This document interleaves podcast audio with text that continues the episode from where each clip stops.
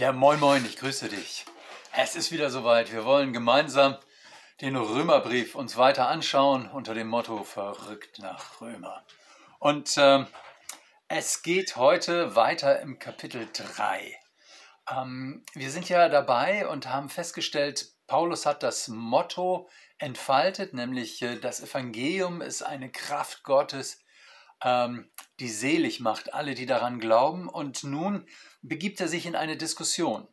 Eine Diskussion, wo er mit Leuten innerlich diskutiert, die auf der einen Seite sagen, also wir sind religiös, wir haben andere Wege als du, ähm, wir sind doch okay. Und dann gibt es wieder andere, die sagen, Paulus, was soll das alles? Ich äh, kann mit Gott nichts anfangen, ich brauche das, was du mir als Rettung verkaufst, überhaupt nicht. Und heute in Kapitel 3, Vers 9 bis 20, da kommt er zu so einem vorläufigen Ende. Nächstes Mal ist dann äh, das große Finale dieser Diskussion. Ähm, deswegen, ich äh, lese mal vor, Römer 9, äh, 3, Vers 9 bis 20. Was sagen wir denn nun? Haben wir Juden einen Vorzug? Gar keinen. Denn wir haben soeben bewiesen, dass alle Juden wie Griechen unter der Sünde sind. Wie geschrieben steht, da ist keiner, der gerecht ist, auch nicht einer. Da ist keiner, der verständig ist. Da ist keiner, der nach Gott fragt. Sie sind alle abgewichen und allesamt verdorben. Da ist keiner, der Gutes tut, auch nicht einer. Ihr Rachen ist ein offenes Grab, mit ihrer Zunge betrügen sie, ähm, Otterngift ist unter ihren Lippen.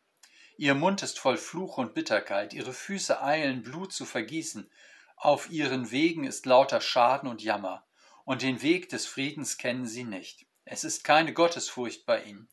Wir wissen aber, was das Gesetz sagt. Das sagt es denen, die unter dem Gesetz sind, damit allen der Mund gestopft werde und alle Welt vor Gott schuldig sei. Weil kein Mensch durch die Werke des Gesetzes vor ihm gerecht werden kann, denn durch das Gesetz kommt Erkenntnis der Sünde. So, das äh, ist äh, sozusagen die finale Analyse von äh, Paulus. Das ist die Summe seiner Erkenntnis. Wir sind alle unter der Sünde. Ob nun Juden oder Nichtjuden, ob sie das Gesetz kennen, ob sie äh, die Erfahrung der Treue Gottes in seinem Bund gemacht haben wie Israel oder ob sie abseits von ihm leben. Äh, der Schöpfer hat doch diesen Impuls in unser Herz gegeben, innerlich zu ringen, was gut und was böse ist, was falsch und was richtig ist. Und äh, wenn man denkt, äh, es ist alles okay, dann sagt Paulus, nein, wir sind alle unter der Sünde. Unter der Sünde, das hört sich so ein bisschen an wie unter einer Macht zu stehen, eine, einem Einfluss, ähm, einem Vorzeichen. Und genau darum geht es. Also Paulus sagt, das geht nicht um einzelne Taten, die falsch sind, sondern wir stehen quasi unter einer Macht. Ähm, in Kapitel 1 hat er diese, diesen Einfluss ja schon beschrieben. Also äh, Sünde ist, dass der Mensch das Geschöpf verehrt und nicht den Schöpfer. Das ist quasi mm, das, was sich breit macht. Das ist der Einfluss. Man, man ist in seinem Blick in die falsche Richtung gelenkt. Man schaut äh, verehrend auf die Geschöpfe und nicht mehr auf den Schöpfer. Man vertauscht es. Das Nichtige, das, was vergänglich ist, das, was vorläufig ist, das wird verehrt und der ewige Gott wird äh, an die Seite gedrängt. Ähm, das ist eine totale Verkehrung. Und Paulus sagt, diese Verkehrung, die zieht sich dann durch bis hinein in alle Lebensbereiche äh, und schafft Unrecht, Unvernunft, Lüge, Neid, weil man immer mit diesem verkehrten Blick sieht. Sie zieht sich, in Kapitel 1 hat er das entfaltet, bis hinein in die Sexualität. Und jetzt fasst er zusammen. Also, wenn man in die falsche Richtung fährt, dann ist das total egal, ob man mit einer Limousine unterwegs ist und auf dicken Polstern sitzt oder mit dem Fahrrad. Ähm, das ändert nichts an der falschen Richtung. Und das bedeutet, äh, die einen sind total unmoralisch unterwegs, ähm, mit ganz vielen ähm, Aktionen, die andere verletzen und womit sie sich vielleicht auch selber verletzen. Und andere sind super moralisch unterwegs, also sehr anständig, sehr ordentlich und doch in die falsche Richtung, weil sie das Falsche verehren, weil sie quasi das Geschaffene ähm, an die Stelle Gottes setzen. Und Paulus sagt, ob du mit der Limousine oder mit dem Fahrrad unterwegs bist, ist ganz egal. Du bist unter der Sünde. Ob du super moralisch oder ähm, super unmoralisch unterwegs bist, ist egal. Ähm, das, was beide verbindet, ist, dass sie in ihrer Ausrichtung falsch sind. Sie haben die falsche Richtung. Ähm, wir Menschen machen das ja in unserer Zeit eher so, dass wir gar nicht mehr über Schuld reden oder Zielverfehlung, was ja eigentlich Sünde heißt, sondern über Schuldgefühle. Also ähm, man sagt, ich habe Schuldgefühle. Ähm, und ab und zu ist es auch so, dass wir sagen, ich habe überhaupt keine Schuldgefühle. Ähm, und äh, das ist nochmal was anderes als äh, unter der Sünde sein, weil Schuldgefühle sind subjektiv. Das kann ja sein, dass äh, ich wegen einer Sache Schuldgefühle habe, wo Gott sagt, ähm, das finde ich total okay. Also, das hast du richtig gemacht. Aber ich habe trotzdem das Gefühl, irgendwie bin ich nicht eins mit mir oder äh, ah, das hätte besser laufen können. Und trotzdem lebe ich unter dem Zuspruch Gottes. Und an anderer Stelle sagt Gott eben, du hast zwar keine Schuldgefühle, aber du bist trotzdem ähm, in die falsche Richtung unterwegs. Das ist das Spannende, weil, weil wir das quasi von unserem subjektiven Empfinden abhängig machen, von dem, wie wir uns fühlen. Aber darum geht es gar nicht, sondern es geht ganz objektiv um die Frage, ob, äh, ob wir mit Gott in die richtige Richtung unterwegs sind oder nicht. Ähm, die Rede von Schuldgefühlen, die kann einen an der falschen Stelle beruhigen und an der richtigen Stelle ähm, so narkotisieren, dass man, ähm, äh, dass man gar nicht mitkriegt, äh, was passiert. Deswegen brauchen wir das Wort Gottes, deswegen müssen wir da reingucken und deswegen gebraucht Paulus jetzt interessanterweise auch das Wort Gottes, weil er jetzt begründen will, äh, dass das, was er sagt, dass das stimmt, dass die Menschen unter der Sünde sind. Egal, wie sie unterwegs sind, sie fahren in die falsche Richtung. Und äh, er macht das mit einem Wasserfall von Zitaten. Unter anderem zitiert er Psalm 14. Äh, Psalm 14 wo man vielleicht sagt, boah, das ist aber ein bisschen schroff. Ne? Ähm, da heißt es ja ähm, hier vorne, sie sind alle abgewichen und allesamt verdorben. Da ist keiner, der Gutes tut und nicht einer. Das ist doch aber ein bisschen allgemein oder absolut, oder? Das Spannende ist, dass Psalm 14 in der Bibel gleich zweimal vorkommt. Also wenn man sagen würde, Mensch, da hat sich äh, derjenige, der das geschrieben hat, aber ein bisschen weit aus dem Fenster gelehnt. Das ist schon extrem. Dann stellen wir fest, im Psalm 53, da stehen genau dieselben Worte. Also offenbar ist es auch in der Bewegung Gottes, die sich in der Bibel zeigt, ähm, eine Aussage, die nicht ein Spitzensatz ist, sondern die das widerspiegelt, was Gott denkt, was Gott über uns denkt. Wir sind abgewichen. Ähm, sie kennen den Weg nicht. Unter ihrer Zunge ist Otterngift. Also, das ist die falsche Richtung.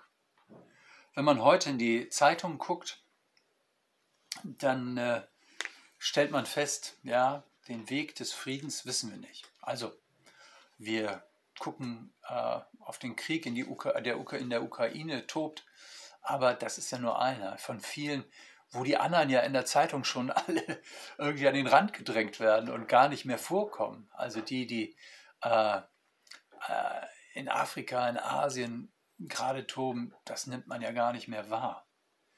Ähm, den Weg des Friedens, so heißt es, den wissen sie nicht. Und den Weg des Friedens kennen sie nicht. Jesaja 59 zitiert Paulus da. Den Weg des Friedens wissen sie nicht. Paulus macht das daran fest und sagt, guck doch mal, wie friedfertig ähm, wir in dieser Welt sind, wie friedfertig wir in unserer Nachbarschaft sind. Denn es geht ja nicht nur um die großen Konflikte, sondern auch um die kleinen. Was du denkst über deinen Nachbarn, wenn er nicht so handelt, wie du das willst. Ähm, Paulus sagt, äh, guck dir das doch mal an, dass wie das Bild in dieser Welt aussieht. Wir reden von Frieden, wir, wir tun so, als ob Frieden machbar ist und wir stellen fest, den Weg des Friedens, den wissen wir nicht. Weder in unseren Nachbarschaften noch in unseren Betrieben, äh, noch zwischen uns Menschen ja, und äh, im Großen schon gar nicht. Im Psalm 36, den zitiert er dann ja auch, heißt es, heißt es, es ist keine Gottesfurcht bei ihnen. Was ist Gottesfurcht? Gottesfurcht, wenn du in die Bibel schaust, dann siehst du wie in einen Spiegel, wie Gott über uns denkt. Und das ist das Entscheidende. Wenn du sagst, das irritiert mich gar nicht, ähm, ich habe ja keine Schuldgefühle, dann hast du ein Problem, denn wir haben möglicherweise ja eben, das habe ich schon gesagt, Schuldgefühle, äh, die für Gott gar nicht da sind, wichtig sind. Und an der anderen Stelle sind wir völlig empfindungslos da, wo Gott empfindsam ist. Ähm, deswegen sagt Paulus, ähm, es fehlt uns an, an, dieser, an dieser Empfindsamkeit Gottes. So, und dann kommt er in Vers 19 und 20 zu, äh, zu seiner Quintessenz. Wir wissen aber, dass das Gesetz sagt, was das Gesetz sagt, das sagt es denen, die unter dem Gesetz sind, damit allen der Mund gestopft werde und alle Welt vor Gott schuldig sei. Weil kein Mensch durch die Werke des Gesetzes vor ihm gerecht sein kann, denn durch das Gesetz kommt Erkenntnis der Sünde. Wenn du das so liest, dann kannst du das lesen als einer, der sich aus dem Fenster lehnt und sagt, ja, ja, diese böse Welt, ne, den Weg des Friedens wissen sie nicht. Oder du kannst es lesen als einer, der sagt, ich bin gemeint. Ich, ich bin gemeint. Ähm, es geht nicht um die schlechte Welt, sondern es geht um mich.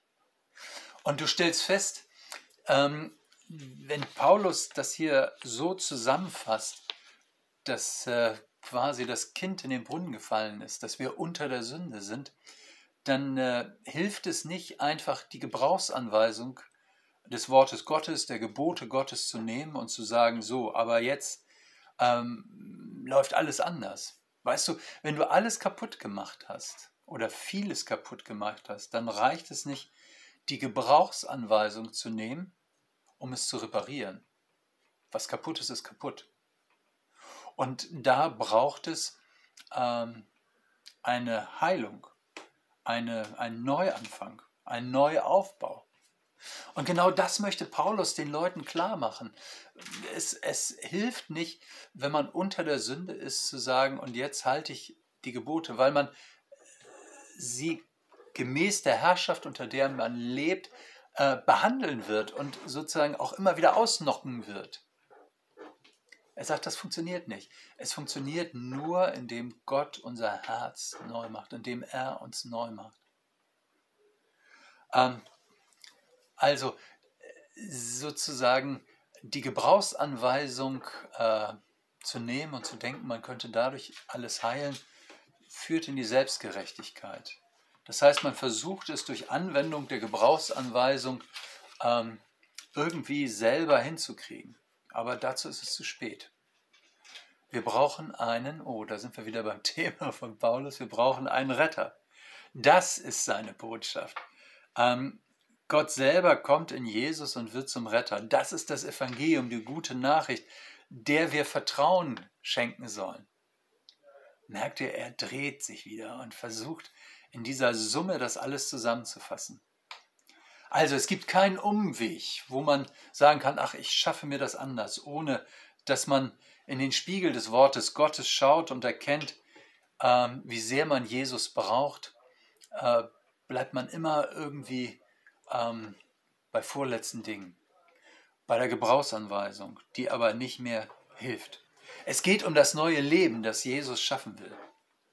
Ihr Lieben, wir sind ja jetzt äh, am Mittwoch vor Pfingsten und äh, verrückt nach Römer soll ja auch ein Stück weit ähm, dich und mich äh, ähm, mit hineinnehmen in das, was, äh, was, was für unseren Glauben wichtig ist. Und gerade Pfingsten feiern wir, dass Gott seinen Heiligen Geist gegeben hat, um unser Herz, um unser Leben neu zu machen. Die Ausgießung des Heiligen Geistes ist das Resultat von dem Kreuz und der Auferstehung Jesu, dass er sagte, und ich gebe euch jetzt den Tröster. Ich ergebe euch den, der euch in alle Wahrheit leitet. Ihr Lieben, das ist diese neu machende Aktion, mit der Gott in unser Leben eingreift, weil die Gebrauchsanweisung alleine nicht mehr ausreicht, um dieser Welt ein neues Bild, um unserem Leben ein neues Image, ein neues Bild zu geben. Das ist die Analyse von Paulus. Nächstes Mal geht es nochmal einen Schritt weiter. Da bringt Paulus jetzt die Lösung. Ähm, aber ich finde schon diese Summe ist total spannend. Ich äh, wünsche dir ein frohes Pfingsten und äh, wir sehen uns nächste Woche wieder. Bis dann und bis bald, dein Pastor Hardy.